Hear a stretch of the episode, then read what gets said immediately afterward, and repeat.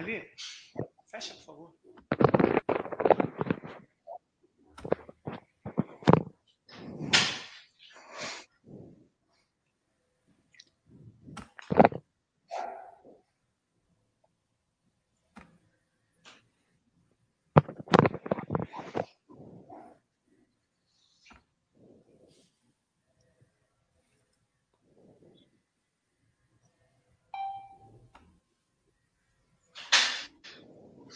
Não, vai começar agora. Tá, beleza. Valeu.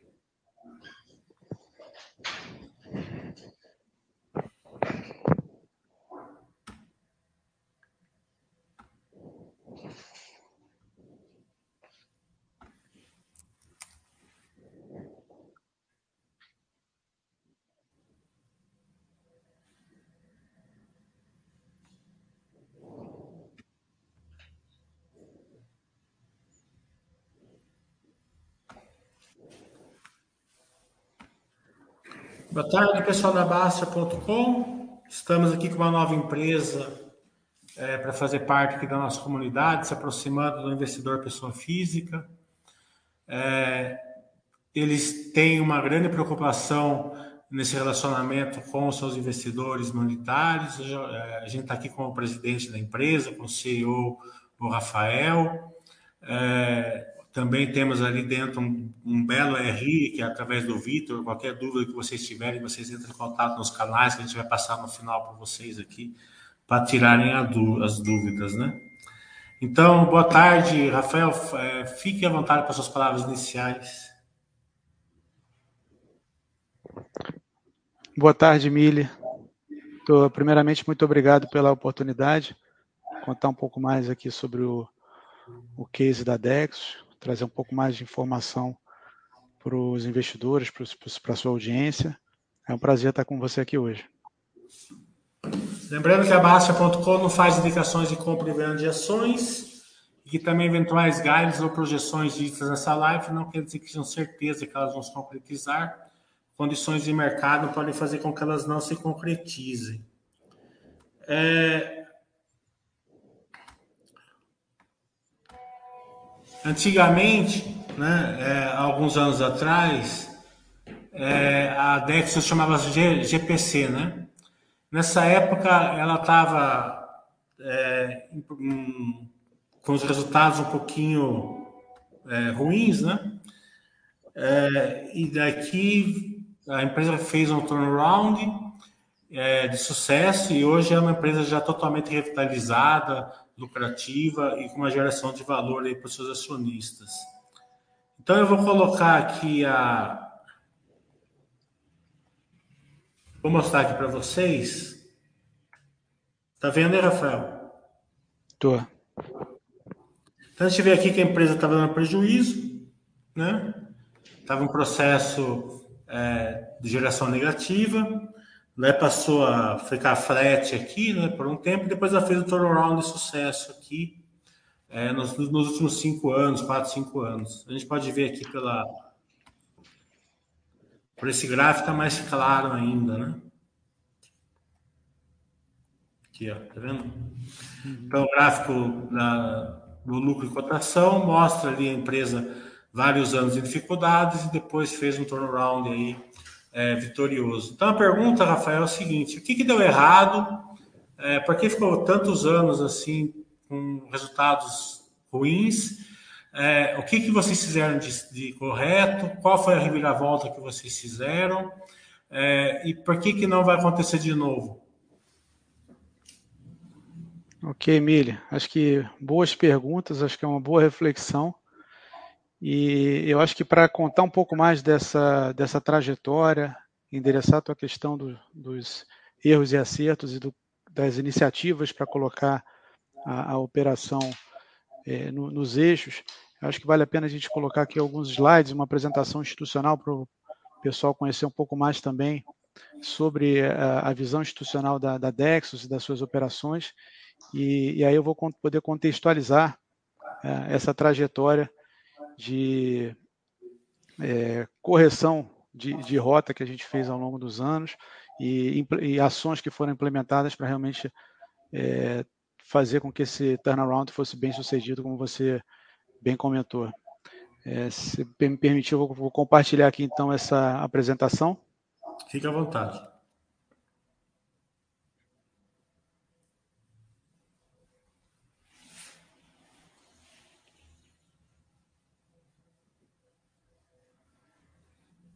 Ela aparece para você já? Não, tem que compartilhar ela. Eu compartilhei aqui na. Pronto. Bora ver. Foi?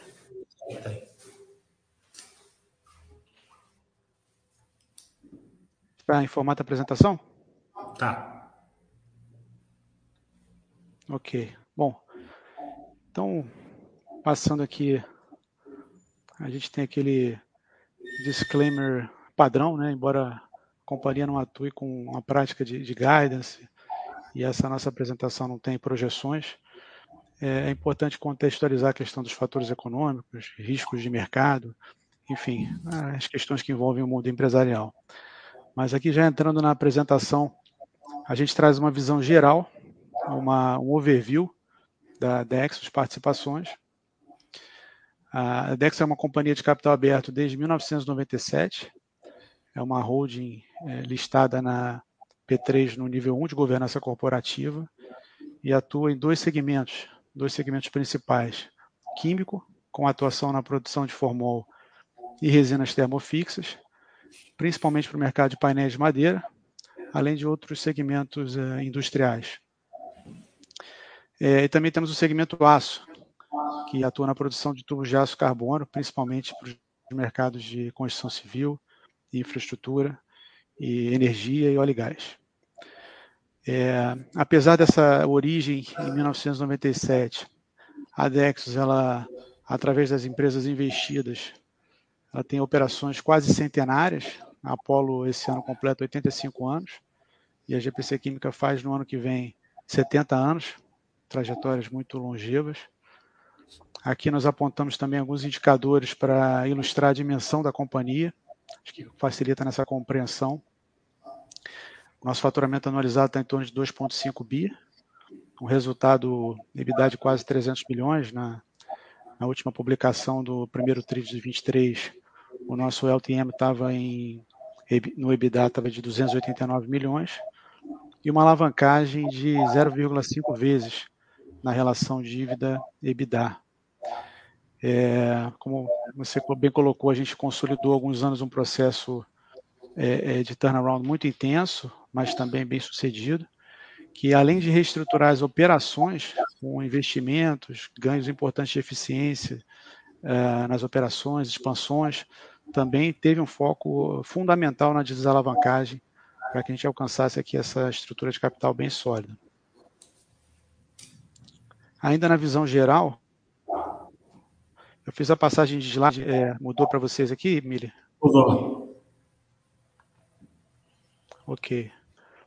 Então aqui é uma abrangência, uma, uma visão da, da, nossa abrangência ge, é, geográfica.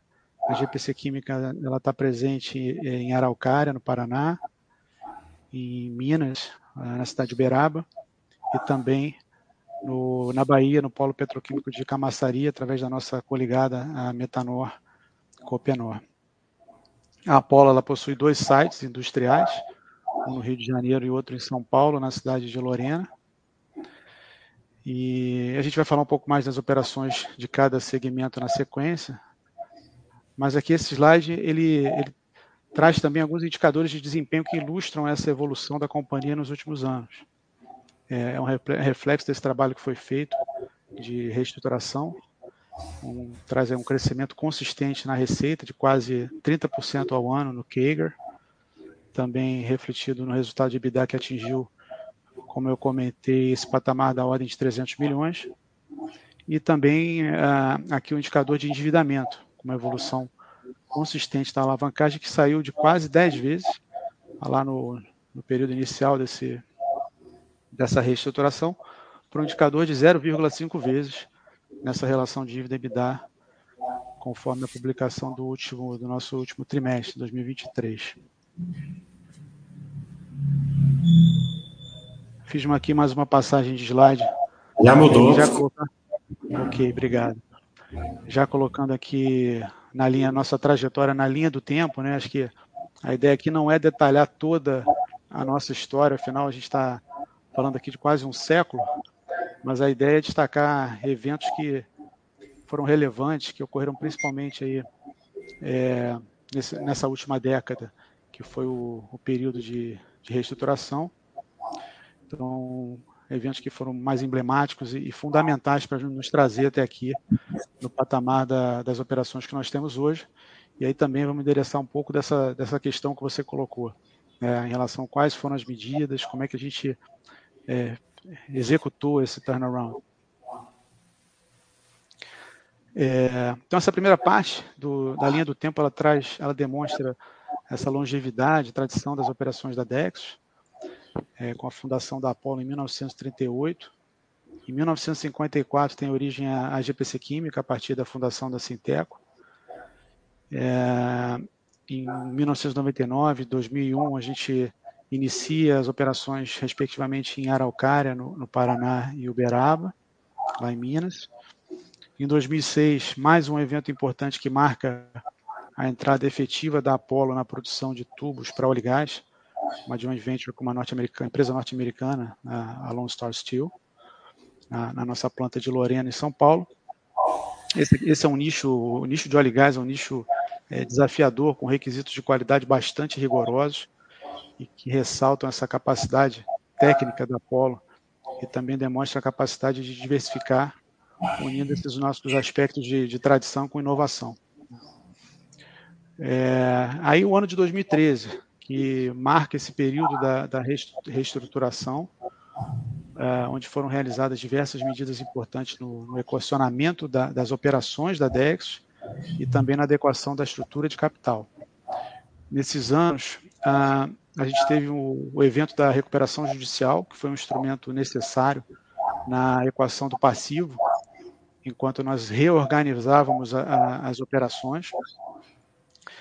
É, mas além da gestão do passivo, realizamos também um intenso programa de redução de custos, é, olhando é, as coisas, as questões que deram errados. Então, aí pegando bem o ponto da tua questão, né, da tua pergunta, é, a, a, companhia chegou nesse momento com uma alavancagem é, alta, resultado de alguns investimentos equivocados em segmentos que não eram é, o o, core, o melhor modelo de negócio para o core business da companhia, é, que consumiam um capex e não tinham a sustentabilidade de negócio ah, adequada.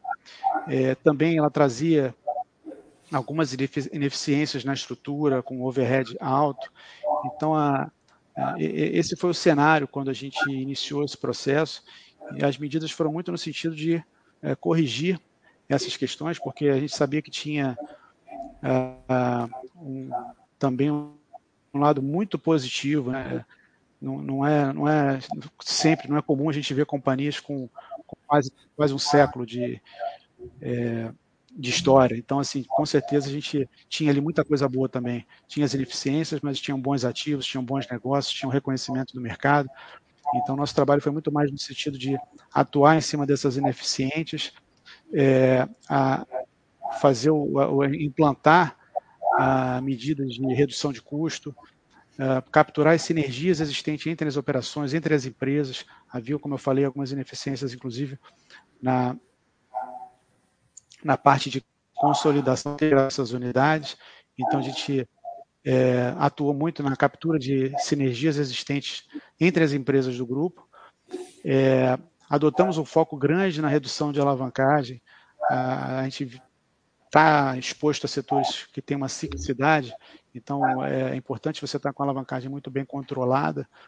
É, realizamos, aí partindo também já para o que, que a gente executou de positivo também para poder é, trazer essa operação para o eixo. A gente é, fez, desinvestiu em unidades deficitárias, aqui a gente cita na linha do tempo o desinvestimento na planta de metanol, e isso permitiu maior foco no core business da companhia, e no desenvolvimento dos principais negócios. É, também é, definimos aí já com, a, com, as contas saneadas e com a, a equação da operação uh, desenhada, a gente definiu um novo programa de investimentos e expansões com uma seleção bastante rigorosa de investimentos é, direcionados ao core business da companhia. E aí entra um outro fator de, é, de acerto, de, de melhoria, que foi a disciplina financeira, que foi fundamental, porque foi um período de muita, muitas adversidades na economia, período de recessão de proporções históricas, que pegou fortemente nos nossos mercados ali em 2015, 2016. Então a gente tocou todo esse processo com, com muito headwinds, né? É, muita adversidade, e, e, além do fato de que ali nós estávamos com uma restrição de liquidez bem significativa, uh, ou seja, foi necessária muita disciplina financeira, além de um foco grande nos drivers estratégicos da, da companhia, saber focar no core, visando servir melhor os nossos mercados, com uma maior capacidade de retorno no curto prazo, é, melhorando o nosso posicionamento, mas também atingindo é, indicadores de retorno nos projetos é, de, mais, de maior, retorno, maior é, recuperação desse é, capital investido. Ah, ali, a partir de 2015, é, como eu falei, nós investimos mais de 150 milhões, mesmo nesse ambiente de reestruturação é, e escassez de, de, liquidez, incluindo expansões de capacidade é, é na GPC Química, investimentos em tecnologia, pesquisa e desenvolvimento, é, tudo isso possibilitando um melhor atendimento e abastecimento ao mercado e proporcionando diluição de custos fixos, ganhos operacionais e economias de escala na nossa operação. Nesse período, praticamente, a gente dobrou a capacidade produtiva da GPC Química e, e a gente sabia que a escala também era um fator importante para nos posicionar e trazer o êxito nesse, nesse processo de reestruturação, mas sempre investindo nas áreas é, muito ligadas à estratégia e aos diferenciais da companhia. É, em 2017, definimos também ações relacionadas ao plano de negócio para o segmento aço, tendo nesse ano a, a recompra das ações da US Steel na, na Apollo Tubulars e nos permitindo capturar a, as sinergias dessas duas empresas, as duas unidades do segmento aço, reforçando o nosso posicionamento também nesse segmento. É interessante que é, a, essa, a essa altura, onde nós já havíamos avançado, implementado diversas ações e investimentos, inclusive, ainda estávamos tecnicamente ou juridicamente no processo de recuperação de RJ. Somente em 2020 nós tivemos formalmente a sentença de encerramento. É, ou seja, foi um, um, instituto importante no processo, mas enfrentamos etapas judiciais e burocráticas relevantes ao longo desse percurso. Ah, aqui na sequência, a partir daí, a gente entra no período mais recente, onde, além da consolidação da reestruturação, nós passamos a intensificar ainda mais as, as iniciativas ligadas à governança, como foi o caso da migração para o nível 1 de governança da B3 e implantação de requisitos do, do novo mercado também no estatuto da companhia. Também nesse período, é, esse período mais recente, tivemos uma na relação à nossa abordagem junto ao mercado financeiro, melhoramos a nossa bancabilidade e sempre buscando, além da, da redução da alavancagem, um perfil mais alongado de financiamento. É, a gente exemplifica aqui essa evolução com uma captação de 96 milhões junto ao BNDES, uma operação de cerca de oito anos de prazo. Bom, por fim, aqui na, na linha do tempo, destacamos também que a, a Dexo ela foi listada no ranking das empresas do Financial Times e, e Statista como uma das companhias com maior crescimento das Américas entre os anos 2018 e 2021. É, a gente tem consciência de que o desempenho da companhia envolve vários outros indicadores, além desse do, do crescimento, mas é uma indicação que, que é de uma instituição conceituada então é, é, um reconhecimento que nos, a gente recebe com grande satisfação e cabe ser destacado aqui também. Bom, Mili, passando agora para as unidades de negócio, falar um pouco delas, trazer um pouco de cor da, da nossa operação. Começando aqui pela GPC Química. A GPC Química, ela atua na produção de resinas para os mercados de painéis de madeira, industriais, químicos e outras aplicações especiais. Nosso principal mercado é o setor de painéis de madeira, produtores de, de painéis MDF, MDP compensados, mas também utilizamos nossa cadeia produtiva e, e essa expertise na área química para diversificação de produtos e aplicações em outros mercados, como o caso do setor industrial, automotivo, fundição, dentre outros. A, a GPC Química ela trabalha com acesso às mais modernas tecnologias de produção de resinas para painéis, que é reconhecida internacionalmente, referência em mais de 40 países, mais de 40 anos, possui know-how de processos e, desenvolvimento de produtos de alto desempenho com resinas homologadas em padrões internacionais, ou seja, é, permite que os nossos clientes, os, os produtores de painéis, atendam a requisitos de qualidade mundiais, podendo atingir mercados globais na sua comercialização. A nossa capacidade atualmente, ela conta com, como eu falei, com três sites, sendo dois da GPC Química em, em Minas, Uberaba e Araucária, e o terceiro na, da, da Copenor, Metanor, no polo de Camaçaria, na, na Bahia. Isso e, e uma capacidade instalada que, somando a produção de produtos é, de processos intermediários e produtos finais, a gente atinge uma capacidade instalada que supera hoje um milhão de toneladas ano. Isso é resultado de investimentos estratégicos em expansões, que nos permite atender com confiabilidade, eficiência os nossos mercados, fortalecendo o nosso posicionamento estratégico e também a capacidade de capturar esses ganhos com a economia de escala.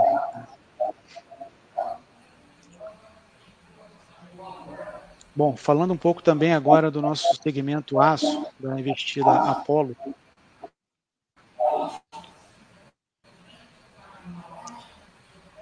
Eu já comentei aqui do reconhecimento de mercado, é, consolidado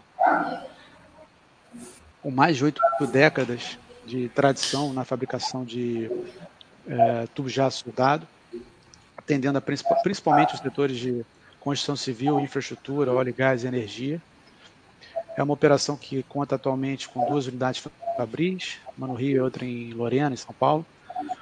É, após a, a, recompra de ações US Steel, que eu comentei no final de 2017, foi possível, a, além de capturar as sinergias dessas duas operações, nós reforçarmos a, a complementariedade do portfólio, uma, uma abrangência maior e mais diversificada. A gente passou a contar com atuação em um mercado bastante pulverizado, com algo em torno de entre mil a dois mil clientes em carteira, isso no atendimento ali ao mercado de construção civil, e também, com portfólio atingindo outros mercados mais concentrados, como é o caso do óleo e gás e da energia, de energia, porém com maior valor agregado.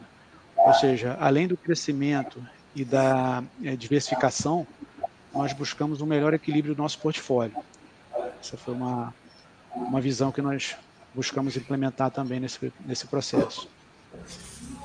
E além dessa da questão de tradição e reconhecimento da, de qualidade da Apollo, é, falando em diferenciais, a, a, nossa linha de produção ela tem outros diferenciais é, importantes no, no segmento de óleo e gás. Nós fornecemos solução completa para postos uh, de petróleo e gás onshore, que é o nosso nicho de atuação, é, sendo o único fabricante de tubo brasileiro de tubos ACTG com tecnologia de soldagem por indução de alta frequência, que permite atingir os rigorosos requisitos de qualidade e certificação do produto, com uma boa eficiência de custos de produção. É, além disso, as unidades produtivas da Apollo, localizadas no eixo Rio-São Paulo, né, isso nos permite uma eficiência logística próxima a fornecedores e a grandes mercados de consumo.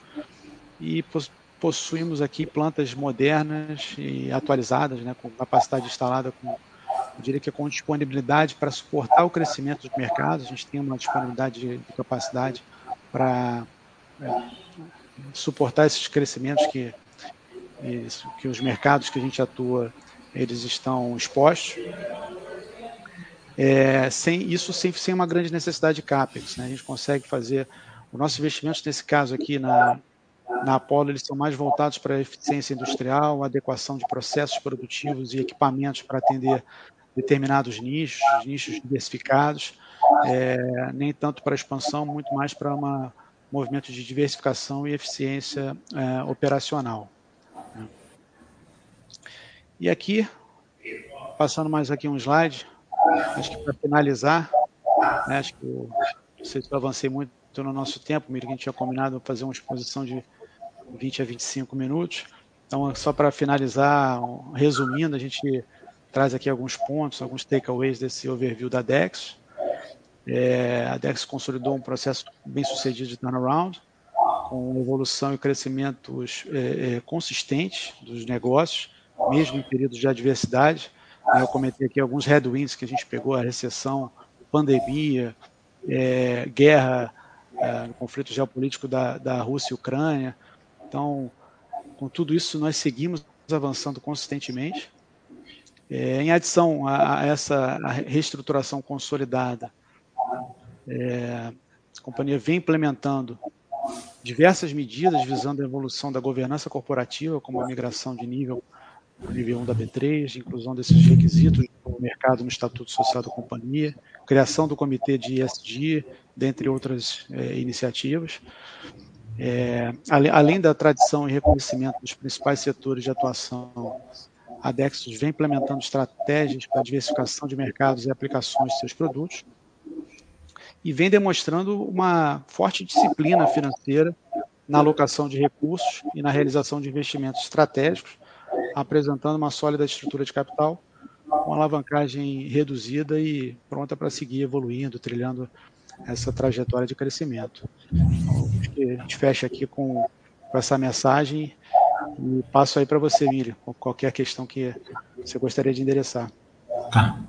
É, toda empresa que, é, que precisa de muito patrimônio para operar, né, ela, ela basicamente ela, ela, é uma empresa que ela vai precisar se, ela precisa se escalar. Né? Então, para se escalar, basicamente é volume e preço. Né? É, vamos começar a parte química de vocês, que é a parte química aqui no Brasil de, de produtos químicos para MDF, MDP, que, é, que é o core business principal de vocês na parte química, ele é um duopólio, né? São duas empresas basicamente que faz, uma petroquímica mundial e vocês, né? Tá 55, 45 mais ou menos o share, se eu não me engano. É, então, é, é um setor que não tem consolidação. O crescimento não vai vir através da consolidação. Vocês precisam de um, de um mercado endereçado de crescimento. Acredito que tem chances de acontecer isso com a economia melhorando, a taxa de juros caindo, que a gente espera que comece a acontecer a partir de agosto. Daí você fala se eu estou correto ou não, né?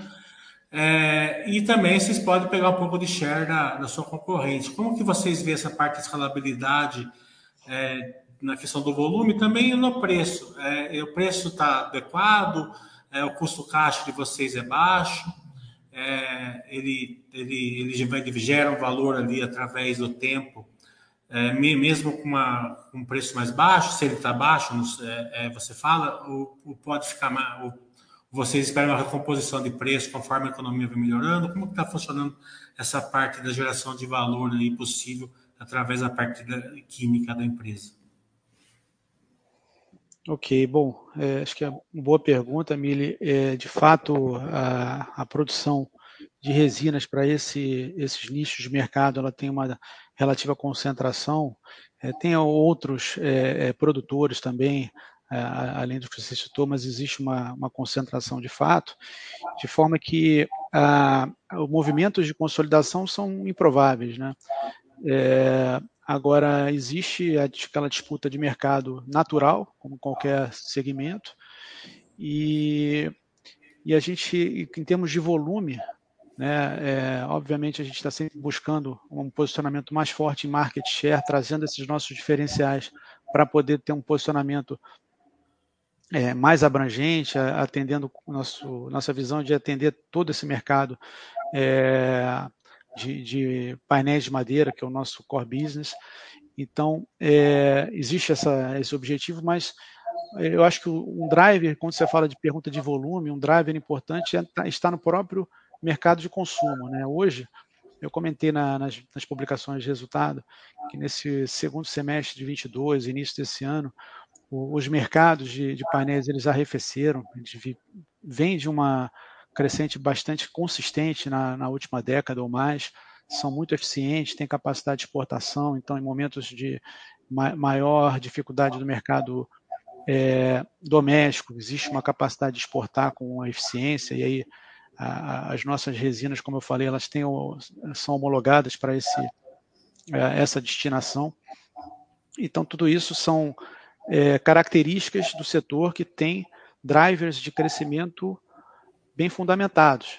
A gente tem uma produtividade florestal muito boa no Brasil, é uma das maiores produtividades do mundo, tanto em termos de é, produção por hectare e também como é, rotação de árvore, as árvores de reflorestamento que são utilizadas para esse tipo de produção.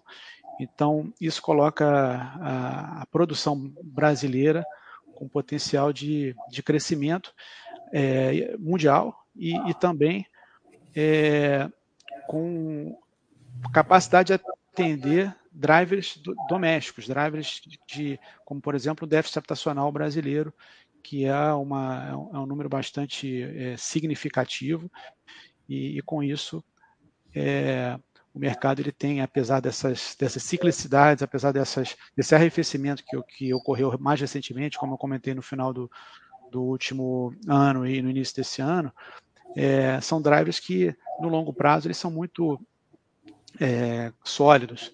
Então a gente entende que é um mercado que vai trazer é, no, no, no, médio e longo prazo um potencial de crescimento, sim.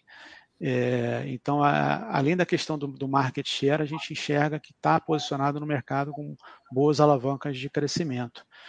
É, falando um, um, pouco também da ainda em crescimento, é, a, a, ainda que seja um mercado com todas essas, essas características que eu comentei, a gente vem buscando diversificar dentro da nossa cadeia de valor. Então, a gente está presente no segmento químico há quase 70 anos, como eu comentei, e isso nos traz uma, uma presença no, no segmento que nos permite, com a nossa expertise também de lidar com essa cadeia produtiva, a gente não está falando em inventar nenhuma roda, sai muito do, do, diferente do que a gente faz, que é na cadeia de produção do, a partir do metanol, ureia, é, formaldeído, concentrado, concentrado ureia formol, uh, resinas termofixas, utilizar essa nossa cadeia para aplicar, buscar mercados que são consumidores desses produtos, que são consumidores é, de aplicações de resinas termofixas em outros mercados. Tá? Então, é, essa é uma outra, outra potencial alavanca de, de crescimento, que além da, da capacidade de, de, nos trazer escala e, e e com complemento de, de portfólio, também nos traz uma diversificação, né, para não ficar, é, evitar essa concentração de setorial. Então, acho que essa é a visão. Continuando na GPC Química, é, quais são as vantagens competitivas que preservam o market share de vocês e pode fazer vocês avançar um pouco no market share dos concorrentes? A, a, primeira assim que eu enxergo claramente assim é que em relação à concorrente maior, vocês têm mais agilidade, né? Por exemplo, se uma, se uma empresa precisa de um de uma de uma resina assim fora do, do, do normal, fora da quantidade que ela estava comprando, essa, essa empresa grande muitas vezes não atende ela é, fora do habitué, assim vocês atendem, né? Acredito que seja isso, né? Seja assim, uma agilidade é, maior porque essa empresa é uma das maiores do mundo, acho que ela tem um, um sistema mais engessado. Né? E quais são as outras vantagens, também não só em relação a essa, como em relação às menores? Sim, é, é de fato, acho que a gente traz esse diferencial, é, além da confiabilidade de é, assegurar a capacidade de entrega nos momentos mais instáveis, inclusive, do, das cadeias produtivas. Né? Eu citei aqui o período de é, adversidades, é, a, a, pandemia foi um deles, e, e, naquele momento as cadeias de suprimento globais elas ficaram muito restritivas, é, dificuldade de, na logística internacional, dificuldades de é, fretes e dificuldade na oferta de commodities. A gente tem na nossa cadeia produtiva o consumo de commodities químicas como matérias-primas, Então, é, a gente é, sempre assegurou a, o abastecimento dos nossos mercados, então eu diria que a confiabilidade é um diferencial. A gente tem uma. E, e esse processo de aumentar capacidade instalada e também a nossa capacidade de é, gerir esses insumos com é, tancagens, armazenamento, isso tudo nos permite é, reforçar e, e buscar assegurar cada vez mais essa confiabilidade na entrega de um insumo que é importante no segmento. Né? A resina tem um papel importante não só como é, insumo, mas também como desempenho. Aí eu já entro numa outra característica que a gente busca trazer como a gente, a gente procura sempre se diferenciar, é, que é a capacidade de estar atento às mais modernas tecnologias para a produção de resinas termofixas no mundo. A gente tem parcerias com é, empresas é, internacionais que é, atuam nesse mercado, como eu falei durante a apresentação, há mais de 40 anos, em diversos países, mais de 40 países. Então, a gente tem essas parcerias uh, estabelecidas no sentido de uh, estar sempre acompanhando o que é de mais atual, de mais moderno uh, em termos dessa tecnologia. E, adicionalmente a isso, acho que vai o ponto que você comentou, que é a nossa capacidade de desenvolver esse, de tropicalizar essa tecnologia através de um know-how que nós desenvolvemos ao longo de 70 anos. É, então, é um know-how com, com, equipes técnicas dedicadas, assistência técnica, é, laboratórios, pesquisa e desenvolvimento, que são capazes de responder com agilidade essas demandas do mercado, que está é, cada vez mais exigente em relação aos padrões de qualidade. Continuando na GPC Química, é, como, aqui na Basta, os investidores se é que, que, que acharem que devem ser acionistas da, da Dexus têm uma visão mais longo prazo, quais são os pontos de atenção que eles têm que ter para monitorar a empresa? Dólar alto é bom, dólar baixo é bom? É, uma crise na China é muito ruim para vocês ou não, ou não, interfere muito? Crise na Europa, é, os Estados Unidos é muito forte, não é? é se, por exemplo, se tiver um, um país muito concorrente com vocês, vamos supor que seja a Bulgária, por exemplo. Se a Bulgária entrar numa recessão para vocês é bom, né? quais são esses pontos? E também complementando, quais são os riscos que vocês têm que monitorar? Né? O que, que pode colocar a empresa assim é, numa situação mais delicada, por exemplo, uma, uma baixa da, do preço da, da resina, é, uma, uma, um dólar mais baixo, o que, que, que, que eles têm que ter atenção, né? é, para você em relação ao que ao, a, geração de valor da empresa? Bom, com, com relação a, a, essa avaliação de riscos, né, é, é, é óbvio que a, a, companhia, como toda, está sujeita a diversos riscos empresariais, riscos de mercado, é, riscos de economia, é, mas tentando olhar assim para o nosso caso talvez pegando essas características mais específicas que você comentou, é, de questões monetárias, questões uh, cambiais, né? É, eu acho que assim a gente tem hoje uh, um, na, na, estrutura, na dinâmica de precificação, inclusive uma, uma certa proteção em relação à questão cambial, porque toda essa estrutura de precificação ela, ela, é, ela contempla as variações cambiais dentro da precificação. O mercado já trabalha com essa dinâmica, então isso, é, olhando para variações ali é, mais do, da, da, da, rotina, isso não tende, tende a ser absorvido. Claro que se a gente tiver é, descolamentos muito grandes, isso acaba afetando a, competitiv a competitividade da cadeia produtiva, então isso pode ser que no final, é, conforme a cadeia absorva esses é, ajustes de precificação, é, isso se torne mais é, caro, mais uh, impactante para o consumidor final da cadeia. A gente tá, é um intermediário, mas a gente sabe que no final tem um consumidor final é, que toma suas decisões de compra e, e sente o impacto dessas questões. É, um outro fator de atenção uh, é a própria taxa de juros, que a gente está falando de uma exposição à Constituição Civil. Isso vale para o segmento aço um pouco na, na, na linha da Constituição Civil, mas pegando aqui a, a química também tem um impacto na questão habitacional a gente sabe que é um driver de é, construções e de é, a, a, a, vamos dizer compras para o, para o lar, para a indústria moveleira.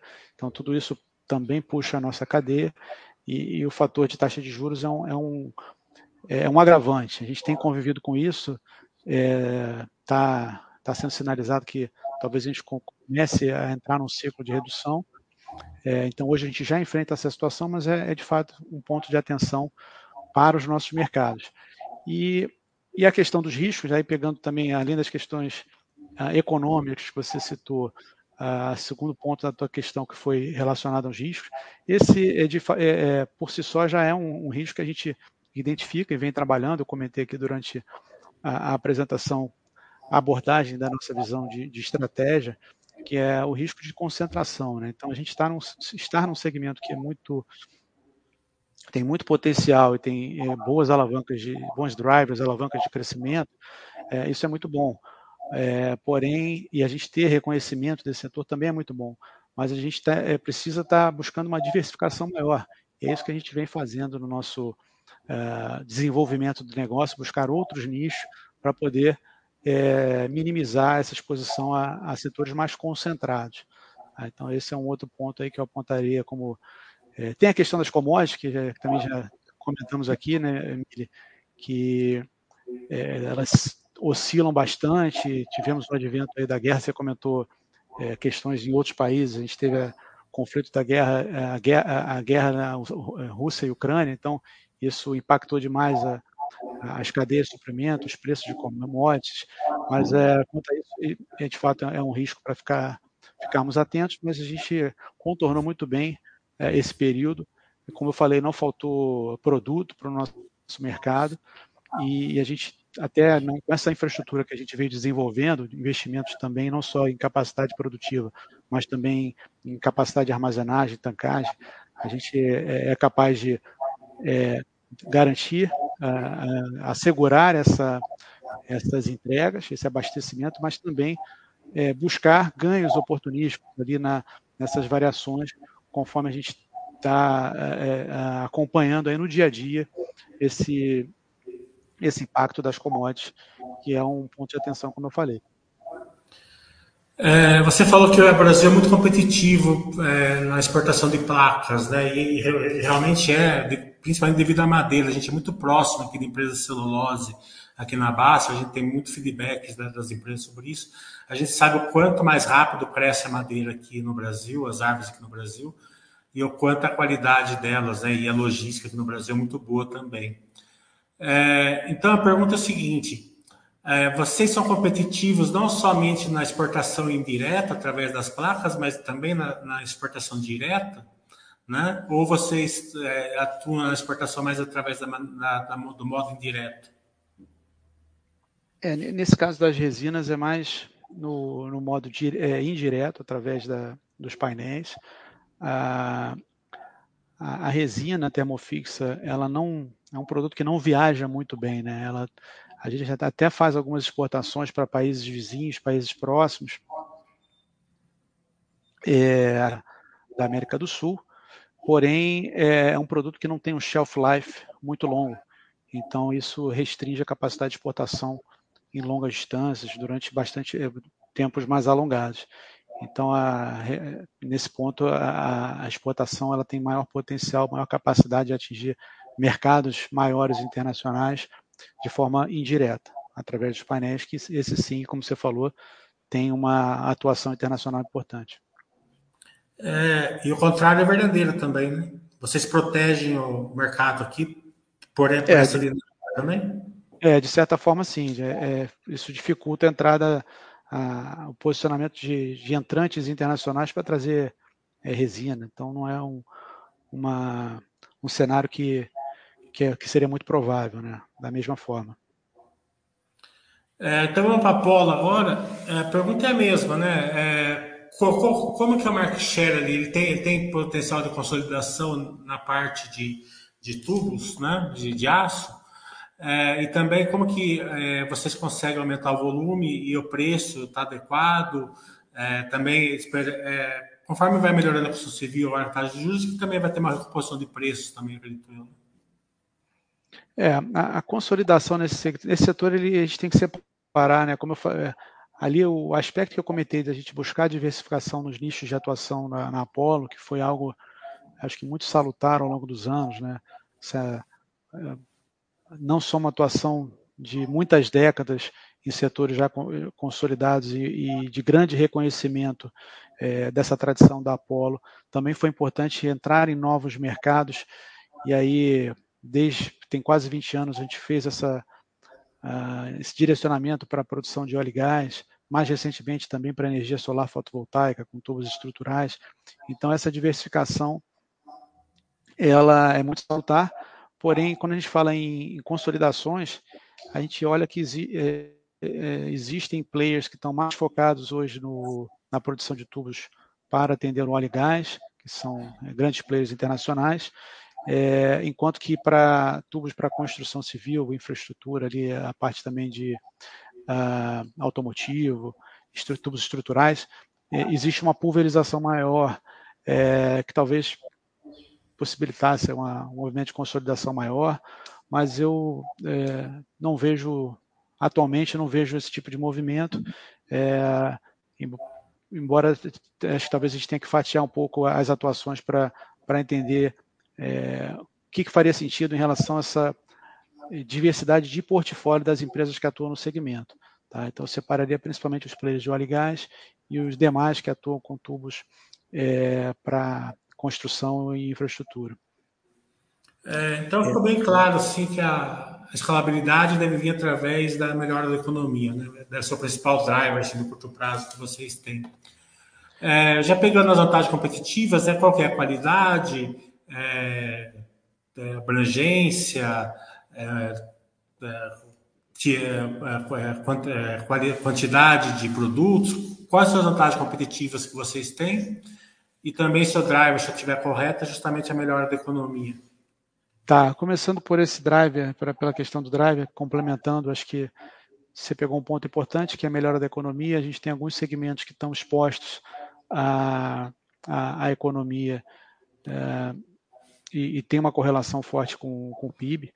E aí eu estou falando de principalmente no, no, nicho da construção civil, da infraestrutura, mas a gente tem também é, outros é, nichos de atuação que é, seguem uma, uma lógica, seguem drivers é, distintos. Né? No caso, eu citei o óleo é, tem como um, um, dos drivers que, que a gente acompanha é o preço de petróleo, né? preço de petróleo e gás natural, é, que é, isso tende a favorecer a atividade de, exploração e produção né, de, de, hidrocarbonetos, e, e nesse caso é, a gente tem visto aí um, um momento mais é, de maior atratividade em função de um patamar de preço do petróleo que tem se mantido, eu acho que atrativo para os uh, players desse segmento.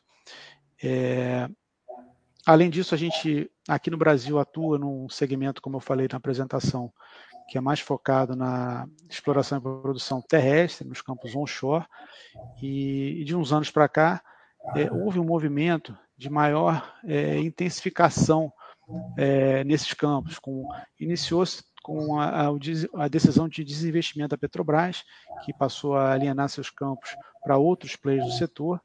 É, também teve é, em, em, concomitante um movimento do REAT, ligado ao Ministério de Minas e Energia, que é o programa de revitalização das áreas terrestres de, exploração e produção de petróleo e gás, e, e isso tem, é, traz algum um ambiente favorável para a retomada de produção nesse tipo de campo, né, campos onshore.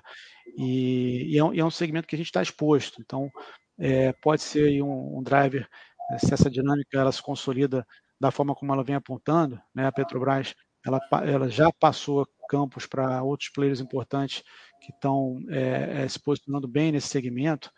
É, a gente tem é, é, atuação direta com eles. E, e, além, agora recentemente, além disso, a Petrobras ainda está reavaliando a sua permanência no, no, onshore, mantendo alguns campos e ainda é, re, revendo essa decisão de sair, sair de fato ou manter ainda alguma presença. Então, isso trouxe uma dinâmica interessante para a retomada de produção de campos de petróleo e gás em terra, que é onde nós estamos é, posicionados. E então isso pode ser um outro, uma outra alavanca, um outro driver, como você colocou. Tá? É, aí falando, acho que a tua outra pergunta foi as vantagens competitivas. Em relação a vantagens competitivas. Então, nesse caso, a gente tem é, primeiro uma, um reconhecimento, acho que o produto, a qualidade do produto Apollo ele é muito reconhecido no mercado. E aí, já nos mercados tradicionais de construção, é, e a gente, a gente percebe esse reconhecimento é, da, do produto Apollo. É, e, e no óleo e gás, além da questão da qualidade, a gente tem uma capacidade de uh, escalabilidade, a gente tem capacidade instalada, a gente tem duas unidades, estamos posicionados no eixo Rio-São Paulo, que é um posicionamento é, estratégico, em, é próximo de fornecedores e próximo de mercados consumidores importantes. Então, isso facilita muito na questão logística.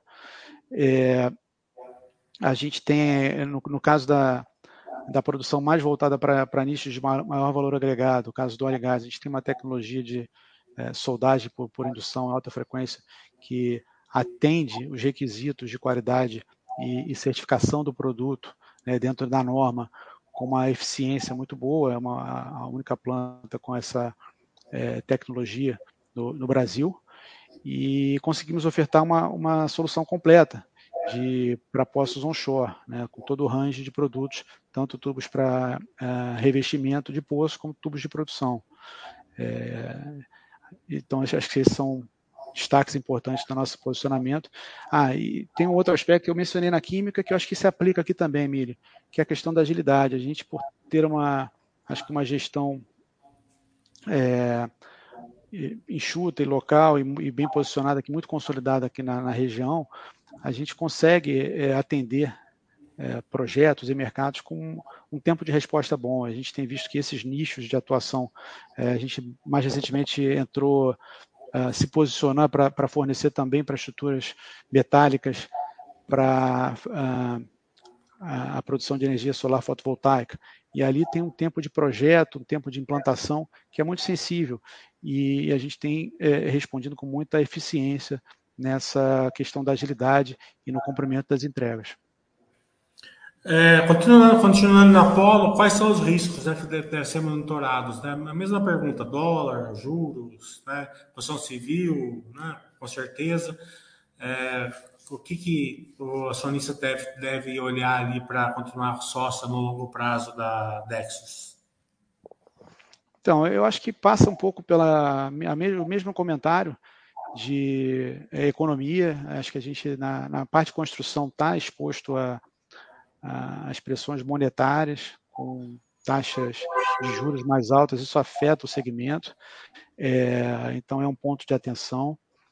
É, eu acho que favorece o nosso caso esse portfólio diversificado que eu tive a oportunidade de, de colocar algumas vezes ao longo da apresentação, que nos deixa um pouco mais é, calçados em relação a essas, a essas pressões de, de mercado, pressões é, oriundas aí da, da situação econômica, que são nichos que conseguem é, sair um pouco dessa dinâmica e se manter mais resilientes com, ou com outros uh, indicadores, né, é, com outros uh, drivers, e, e isso é, tem nos ajudado também a sustentar em momentos agora de maior aperto. A gente já vem vivendo essa situação de juros mais altos há algum, algum tempo. Né? É, então, a gente tem uh, conseguido êxito em sustentar esse, esse nível de, de entrega, de resultado, é, em função do movimento de diversificação que a gente vem buscando fazer é, ao longo desses anos. Então, é de fato uma, um ponto de atenção importante que a gente tem procurado trabalhar cada vez melhor. Agora, no consolidado, né, o ponto de atenção é sempre a estrutura capital, né? Qual é o pensamento de vocês e qual é a capacidade da empresa de usar a sua geração de caixa para deixar a, a, estrutura capital adequada a, ao, é, ao longo do tempo. Né? Então a pergunta é a seguinte: vocês estão em meia vez, né? Está bem tranquilo, acredito que até umas duas vezes seria tranquilo. Mas a pergunta não é isso. Uma coisa é você atingir duas vezes através do crescimento inorgânico, né? Daí vai depender do, do do investimento ser bem feito ou não. Como você falou, vocês fizeram alguns investimentos na, no passado que não deram resultados. Então, isso a gente entende, é fácil de, de monitorar. Se vocês forem para o inorgânico, a gente monitora isso daí. Mas na parte orgânica, hoje, é, vocês você consegue gerar caixa para sustentar esse crescimento orgânico? Está tranquilo?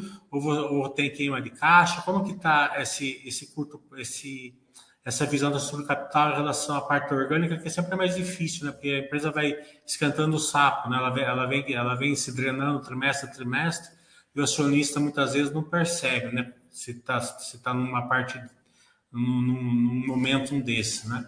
No, no momento do EME é fácil de enxergar, no, no crescimento orgânico não é. Então, como que está esse crescimento orgânico é, em relação à estrutura capital de vocês? Está é, tá, tá sendo suportado pela geração de caixa? Então, Mili, é, se a gente pegar essa, essa, nossa trajetória, o retrospecto desses anos, acho que isso ficou é, acho que bem demonstrado em relação à capacidade da companhia de controlar esse indicador, né, de essa, essa questão da estrutura de capital, trazendo, né, com, ao longo de anos. Estou falando de um período que a gente teve muita dificuldade em todos esses drivers de, é, de adversidade, né, da economia, de, de eventos é, inesperados, como foi a, a pandemia, tivemos greves de caminhoneiro. Então, eventos muito impactantes para a economia. E ao longo desse período, a gente enfrentando também uma ausência de liquidez e com a, a confiança de que era importante fazer os investimentos necessários para o posicionamento e, e a, a, o sucesso da, da, das operações da, da Dexos, tanto na, na, GPC Química quanto na Apollo, é, nós conseguimos, é, ao longo desses anos, enfrentando todas essas adversidades, é, fazer, realizar os investimentos, crescimento orgânico, né, como você está colocando aí, é, a gente praticamente dobrou a capacidade instalada na GPC Química entre 2015 e, e 2021, é, tanto na produção de formol como na produção de resinas termofixas, no parque de reatores.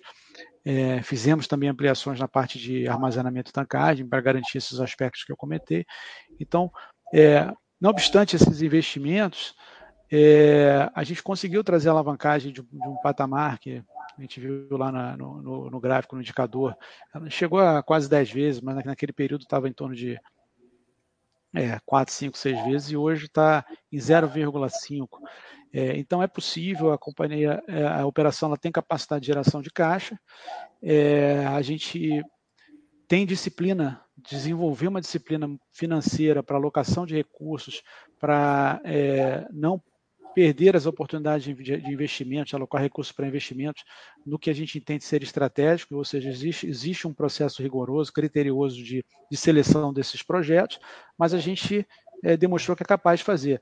E, e, além disso, no momento que, naquela ocasião, a, a, a oferta de, de funding, a liquidez, ela estava muito mais pressionada. Né? A gente vivia, inclusive, num ambiente dentro do Instituto da, da RJ, que limita muito essa, essa bancabilidade, essa capacidade de, de levantar um funding adequado para a CAPEX, que hoje a gente evoluiu bastante, eu comentei lá na, na nossa a, a, a, é, linha do tempo, que fez financiamento com mais longo prazo, inclusive é, exemplifiquei lá com a linha do BNDES de cerca de oito anos de prazo.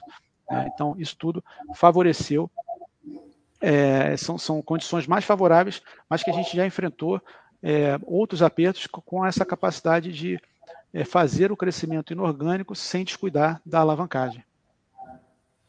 Rafael, a Baster.com quer agradecer muito a você, a, Dex participações. A live foi muito boa, acho que deu para a gente passar tudo.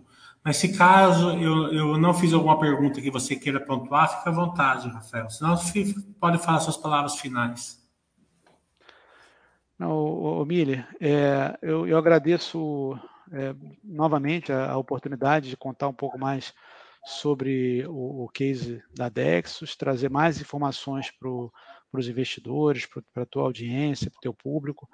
É, agradeço o espaço e, e, o teu tempo. Suas perguntas acho que ajudaram também a, a direcionar aqui a apresentação. Eu, eu, me empenhei aqui em botar uh, informações de qualidade, informações relevantes para a compreensão uh, do que, que, sobre a Dex, do que, que a gente faz, quais são as nossas operações, mas acho que as tuas perguntas também foram boas para é, direcionar e esclarecer alguns pontos. Então, mais uma vez, eu te agradeço. É, e deixo aqui também é, o, o, contato do nosso canal de RI para é, eventuais, eventuais perguntas que possam vir a surgir. E eu acho que é isso. A gente conclui aqui a apresentação. Te agradeço e desejo uma boa tarde a todos que estão ouvindo. É, então, pessoal, não deu pra, a gente não entrou na parte de perguntas e respostas, porque a gente precisou ter um tempo limitado aqui. Quem ficou com alguma dúvida, manda ali para o canal de RI da Dexus. Fale de novo, Rafael.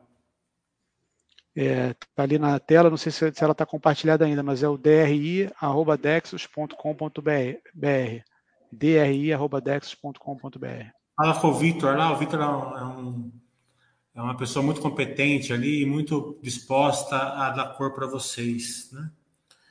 É, então, obrigado, até a próxima live. Muito obrigado, Rafael, obrigado, Dexus, até, até mais. Obrigado, uma boa tarde. Deixa eu encerrar aqui, só um minutinho.